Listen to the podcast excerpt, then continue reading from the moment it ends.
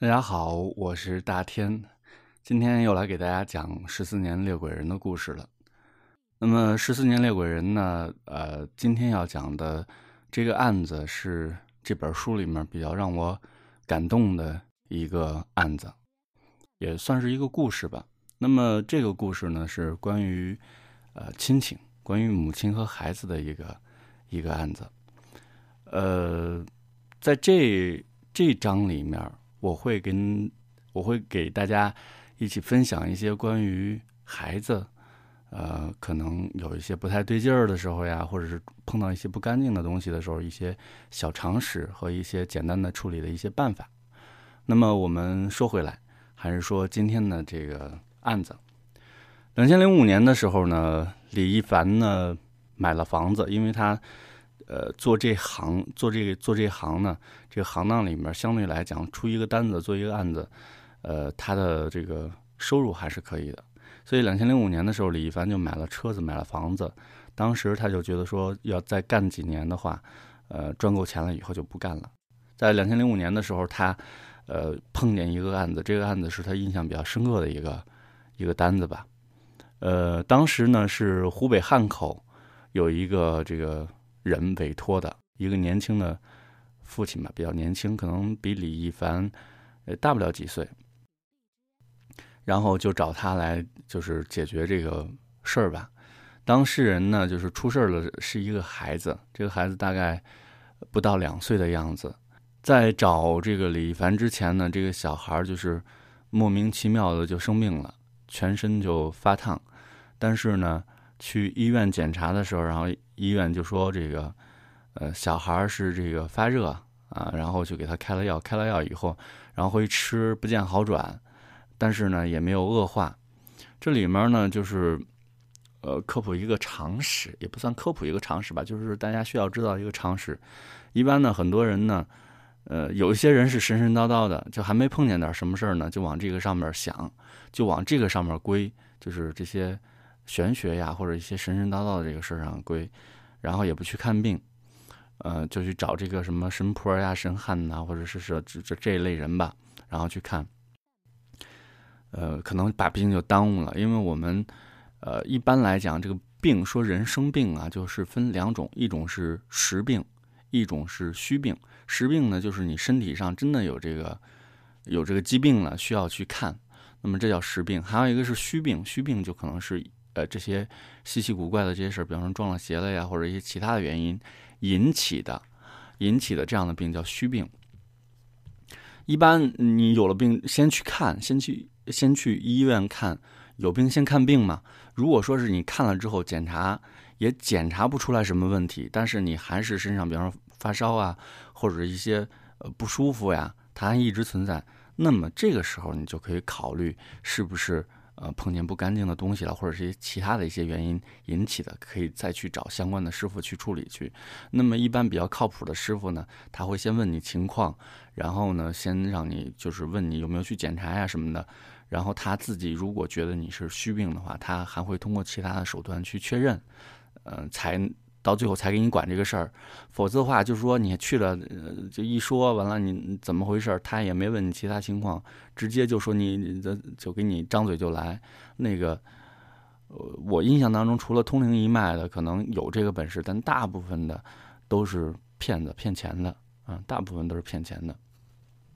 说远了，我们回过来说这个案子，这小孩呢就是看了好多天都不太好的，然后。呃，这个就是小孩的父亲，小孩的爷爷奶奶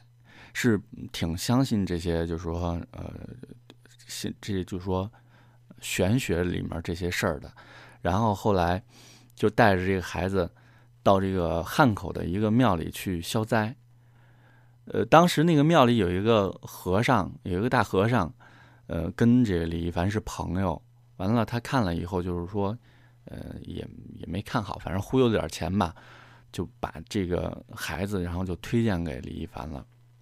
推荐给李一凡以后，李一凡就接了这个单子了。他接了这个单子以后，一般像这样小孩的这种情况，就是可能这种路魂，就是路过的这些小鬼儿，然后缠住了什么的，呃，可能是这些东西。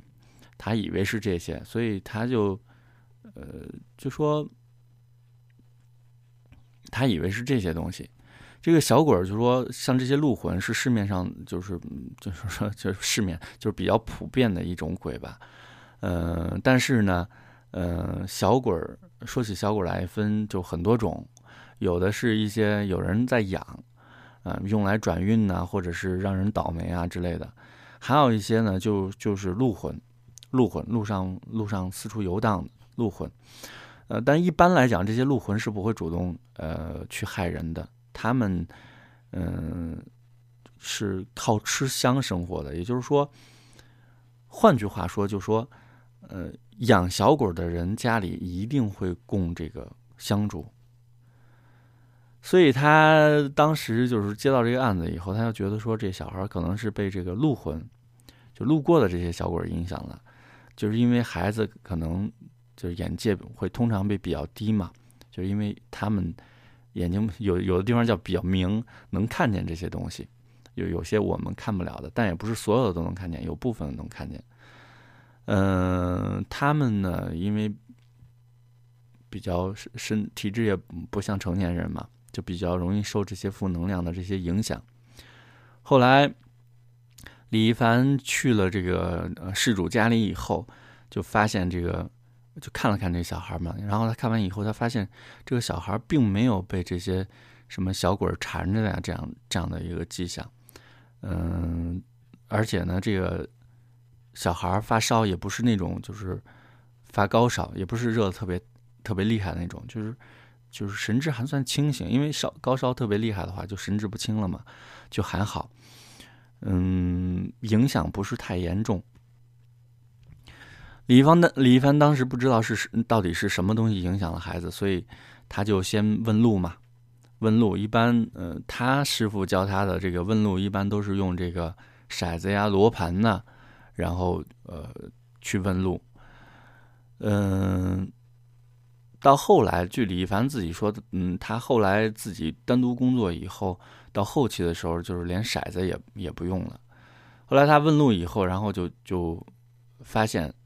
呃，这个这个人呢是这家刚刚死去的一个亲人，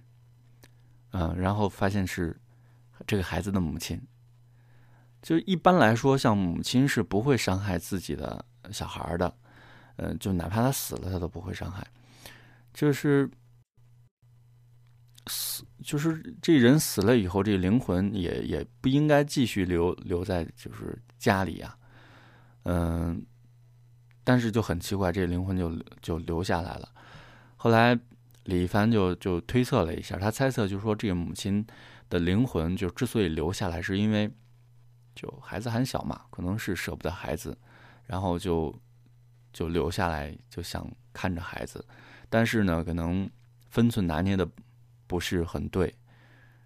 才引起了孩子发烧，就是说这里面就普就就也有一个知识，也不能算知识点吧，就有一个点大家注意的，就是阴阳相隔，始终是阴阳相隔。就有时候亲人是说是喜，就是呃舍不得孩子，舍不得家里人，有时候反而就会起到反的作用。嗯，毕竟是阴阳相隔嘛，所以这个东西还是要注意的。有一些人就是家里的一些至亲，然后不在了，就很想念。然后会经常的念叨，然后哭，然后就就各种，嗯，我觉得就是至亲不在了，这种悲伤是难免的，但是有时候反而是这种过度的这种思念、过度的悲伤，是会让他不能安心的走，然后反过来可能会导致很多不好的情况发生，嗯，所以这些大家还是要注意的。又说着说着又说远了，我们还是回来。后来他就李一凡就把这个事儿就跟这个父亲，然后沟通小孩的父亲沟通了一下，他就这小孩的父亲就就挺伤心的，他就说了说这个小孩母亲的情况，嗯，有重度的这个抑郁症，就是产后抑郁，完了时间长了以后，然后就就说他在得抑郁症的时候，然后嗯，全家人都想了很多办法来挽救他。但是呢，就也没有没有治好。这个男人反正觉得，呃，孩子的父亲是觉得挺自责的，因为，呃，在这个过程当中，他他认为是在这个孩子母亲生病的这个事儿上，他有很大的责任，因为就是孩子母亲在怀孕的期间，全家人对她都很好，嘘寒问暖的，然后也挺挺关心她的吧。但是孩子孩子出生以后，家里人就就或多或少把这注意力全都转移到这小孩身上了，因为这很正常。就怀孕的时候关心孕妇，孩子生了以后关心孩子，可能不仅仅是他自己有这问题，可能所有家庭都有这样问题。所以现在有很多孕妇生完孩子以后，然后或多或少的都会有产后抑郁症，就是它是由多种原因造成的，有可能是这种关心，还有一种就是生完孩子以后，他可能就是没天没夜的得管着孩子。那种劳累，再加上这种关心的这种转移，可能就会导致这样的情况。呃，然后这孩子的母亲也是因为这种情况吧，然后有一种就是说被冷落的感觉。就时间长了，他就认为自己是就不过就是一个生小孩的工具，因为大家都关心孩子去了，没有人管关心他。久而久之呢，呃，这个孩子的母亲就是他这个反应越来越强烈。他就开始觉得，他除了他之外，所有的人对这个孩子都心怀不轨。他对孩子的这种呵护的态度，就基本上就是，就是已经到病态的那种态度。嗯，然后再加上一些其他原因，他就是就重度抑郁了，就导致重度抑郁了。家里人看就是说，嗯，就说他这病成这样了，对，就是对大人让小孩都没有好处。后来就说让这个母亲去医院里治疗去，就把这个小孩和这个把母亲小孩的母亲和小孩分开了。分开以后，分开是说医生也说，就是他这种精神状态不适合跟孩子待在一起。然后，呃，医生对这个孩子母亲的这个治疗也是非常积极，家里人呢也是就是挺关心他吧，也也一直劝他，但是呢，就是。人有时候就是就是这样，他心里有了这样的一个妄想，有可能也是病吧，反正就是就钻到牛角尖里就钻不出来了。到两千零五年的时候，就是他精神上和身体上就就受不了了，受不了以后，然后就活生生的把自己给拖死了吧，把自己给拖死了。反正就是。孩子的父亲说这些事儿的时候，然后就就挺痛苦的，也挺无奈的。那个时候呢，李一凡还没有没有结婚，也没有生孩子。他就是看着这个这个孩子父亲的样子，让人觉得挺挺难受的吧。然后他就决定说说这事儿得好好的处理一下，反正最少得让这个雇主心里边能够踏实，也希望说这家人能有一个比较圆满的一个结局吧，能把这事儿处理比较圆满。后来呢，他就撒了一个谎，他就说那个呃，让孩子父亲就说，呃，相信，呃，他是把孩子的这个母亲送送走了，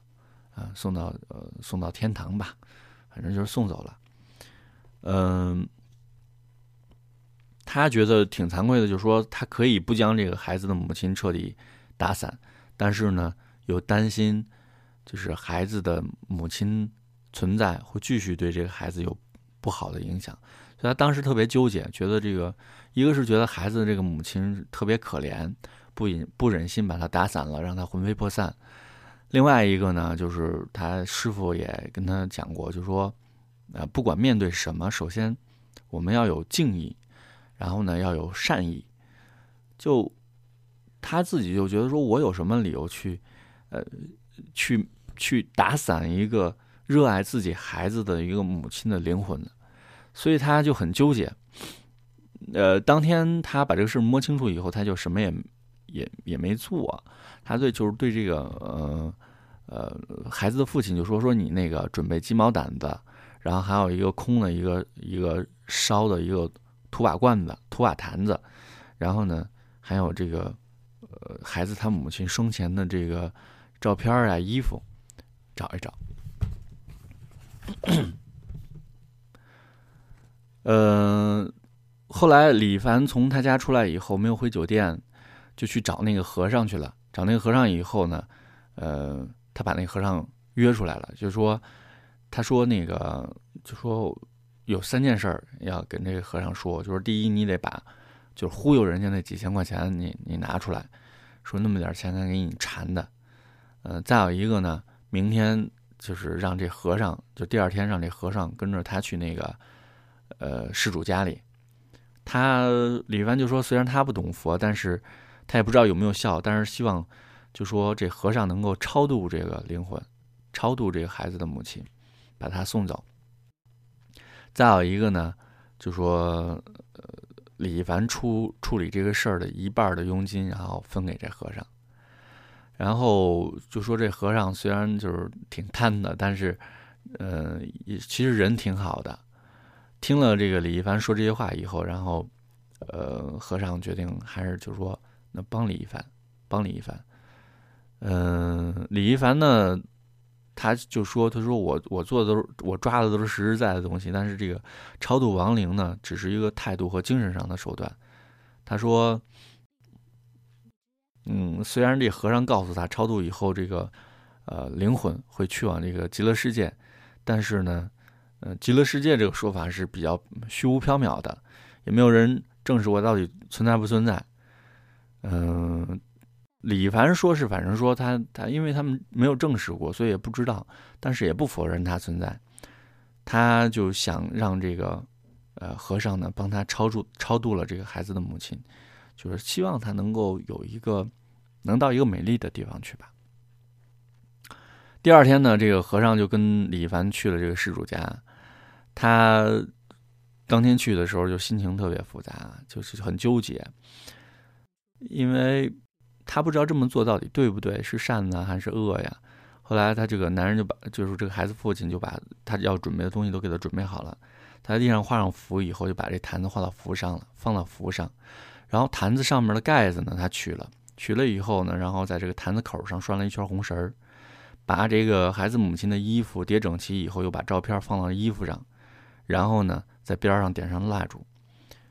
嗯，他是可以喊出尸体来，但是他没有把这个尸体喊出来，就说，就为什么要要让人家再伤心一次？因为看见以后肯定很伤心。然后还有一个孩子，他让当时他是让这个孩子的父亲面对这个坛子，抱着孩子，孩子身体在，虽然这个孩子还发着烧，但是孩子特别好奇，就瞪眼睛就看。就特好奇看看着他们，嗯，据李完说，说这小孩应该是不会感觉到他母亲已经早就离开他了。那当时他和这个和尚就一人坐一边然后跟这坛子就是一字排开，他就开始喊这个喊魂嘛，喊魂以后这个魂是没有尸体的，他就撒这个粉土和香灰，然后粘到他身上。他说虽然。看不到当时这个就是孩子母亲魂体的这个样子，但是呢，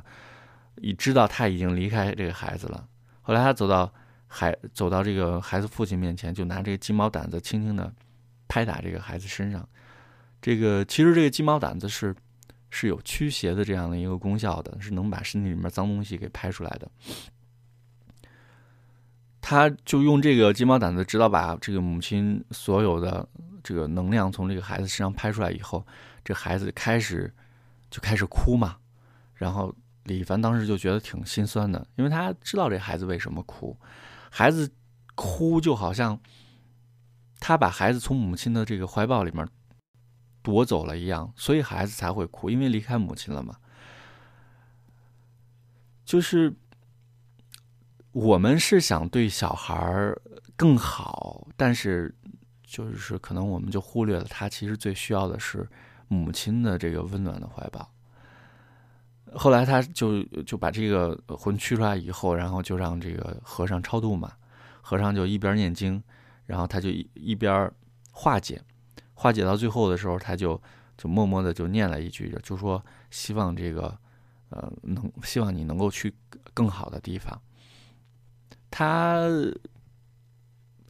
就是说，他他说这些的时候，然后那个蜡烛就灭了，他就知道，就这个魂体已经就离开了。后来他让这个孩子父亲把这个手里的照片和相片，然后放到这个坛子里烧了，为了让这个生者或死者建立某种联系或者说感应。每年清明的时候，他希望这个孩子的母亲能够找到回家的路，然后看一看孩子，看看孩子的父亲。孩子父亲在烧衣服的时候，因为孩子一直哭着喊妈妈，就是就是这个孩子的这个父亲就是撑了两天以后，然后就就很哭得很崩溃，就当时哭得很崩溃。后来这件事完了以后，然后李一帆就拿了一个红绳儿，把他师傅之前送他的一颗狗牙从脖子上取下来，然后做了一个项链儿，给这个孩子戴上了。佣金呢是汇到他银行卡上，后来他把一半分给那和尚了。呃，还还和尚当时也挺感慨的，他也没要这钱。后来他们就把这这个钱还有。和尚忽悠那几千块钱一起就还给孩子父亲了，呃，和当时这和尚大和尚还跟孩子父亲说他会为这个孩子祈福一辈子。那天呢，李李凡没有动身回重庆，他在那个城市多待了两天，因为他觉得这个城市带给他太多的东西了。这个案子呢到这儿就结束了。那么这里面呢就说到呃很多的呃内容，比方说金毛胆子可以驱邪。确实有这样的说法，嗯，扫床的笤帚疙瘩，如果你做噩梦的话，经常做噩梦的话，这笤帚疙瘩放到枕头底下也是管用的，包括剪刀，啊，但是呢，剪刀这个东西呢，就是它是以煞破煞，虽然对这个鬼魂特别有用，但是呢，就是你长时间放到枕头底下，对身体是对你自己本人是不太好的，呃，所以呢，不建议，要是一次半次还行，时间长了我们是不建议的。这里面就是说，大家呃就有有疑问了，就说孩子，呃家里面经常有，就说有小孩的家里面人可能会发现，孩子在小的时候有时候会莫名其妙的哭，莫名其妙的笑，呃就很奇怪，尤其是晚上夜啼，嗯，这个在猪油科里面呢有有这个夜啼咒，夜啼咒，然后就写一个什么我我家有夜啼郎啊什么的这些东西，然后贴出去让人念去。那么一般来讲。嗯，有很多处理的呃法子。孩子一般如果哭的话，先确定他是不是饿了，是不是尿了，是不是呃不舒服。把这些都排除完了之后，如果还是莫名其妙的这个这个哭，晚上莫名其妙的哭，而且就是盯着一些地方啊或什么的，那我们认为可能就是有这些呃不干净的东西，然后给孩子冲撞住了，或者吓到孩子了。呃，办法呢有有几个。大家可以选择去试一下，呃，第一个比较稳妥的办法就是说，孩子，嗯，希望小孩希望有一个护身的东西。那么在我们一般来讲，孩子是带这个呃保命锁啊，长命锁叫叫长命锁。那么带这个，但是呢，呃，其他的可能去求的一些呃加持过的一些一些东西，小孩五岁以前的小孩其实是不适合带的。那么。我知道的小孩带这个东西对自己没有什么太大害处的话，是有这么几样东西，一个是呢鱼筋骨，鱼筋骨在有的地方呢，呃有猪筋骨，还有呢狗牙。当然狗牙，呃小狗的牙没用，成年狗的才有用。但是成年狗的牙，呃戴的时间长了可能也不太好，呃因为它也是以煞制煞嘛。呃，除了这几样东西以外，我我最推荐大家的是鱼筋骨。鱼筋骨就是呃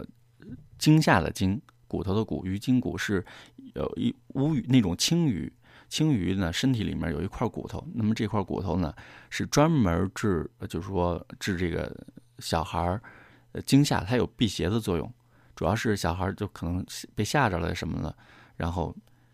很管用，很管用。然后呢，它辟邪，打个眼儿，稍微打磨一下，打个眼儿，戴到手上，嗯，是比较安全的。然后呢，它是比较管用的，也对小孩本身不会有任何问题。这是第一个法子，鱼筋骨。那么还有一个法子呢，呃，也不能说法子吧，是我们要确定，因为小孩有时候哭，有时候是两种情况导致的。一种呢是孩子的可能就是爷爷奶奶或者再往上的呃亲人。他就是说，呃，家里有这个小孩了，然后他很高兴回来看他，导致呢孩子受的惊吓。那么这个时候呢，一般大家，呃，只要念叨念叨，念叨念叨，或者是有的地方要立水碗，你这个水碗立起来了之后，然后你念叨念叨，把这个送走就没事了，嗯。但是呢，呃，有的话念叨没有用啊，念叨没有用，念叨没有用，就是说。呃，念叨完了，他还是哭，啊，还是哭。那可能就不一般说是自己家里的呃，就是家仙。如果他是因为疼爱孩子来的话，你念叨好好的念叨念叨，他就不会再来了。有一些呢是是呃，就是外面进来的东西。那么这些东西呢，一般不会无缘无故，要么是很晚带着孩子出去，很晚回来，然后带回来的。再有呢，就是说家里有人，呃，经常性的可能晚上十二点、十一点以后、十二点以后。一两点从外面回来，有可能带回来这些东西。那么这些东西呢，你往走送的时候不好不好送。一般简单的话，有三道黄纸就能送走，嗯嗯，或者是沥水碗。呃，如果说是这样的情况碰见了怎么办？我们法子呢就是两个，一个呢是净宅子，把把宅子净一下会好一些。再有一个呢，就是在孩子那床头用一张黄纸。啊，长的长方形的一个黄纸，上面用朱砂，朱砂呢，就是调了以后，在那个黄纸上写什么呢？写甲，甲乙丙丁的甲，寅，子丑寅卯的寅，然后呢，甲寅两个字，然后贴到这个，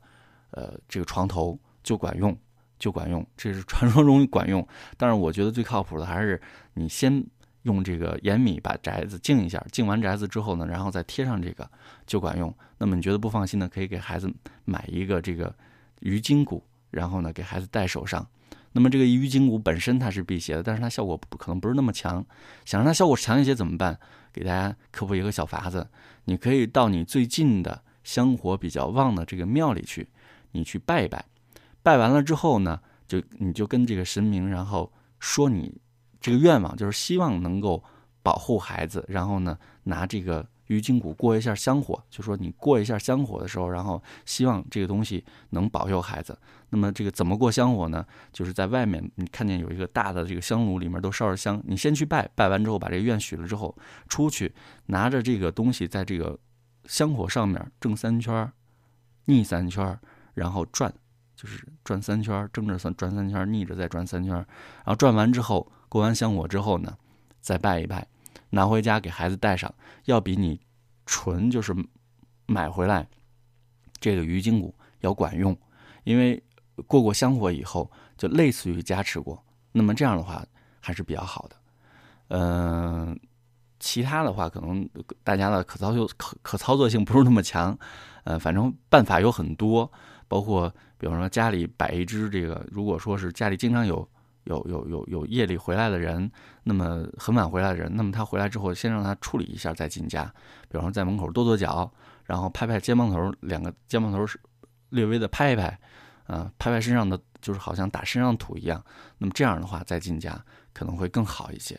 啊，更好一些。那么这都是一些小法子。今天呢时间也不短了，啊，我们今天讲的故事就到这儿就结束吧。回头了我们再聊，下次节目我们再见，拜拜。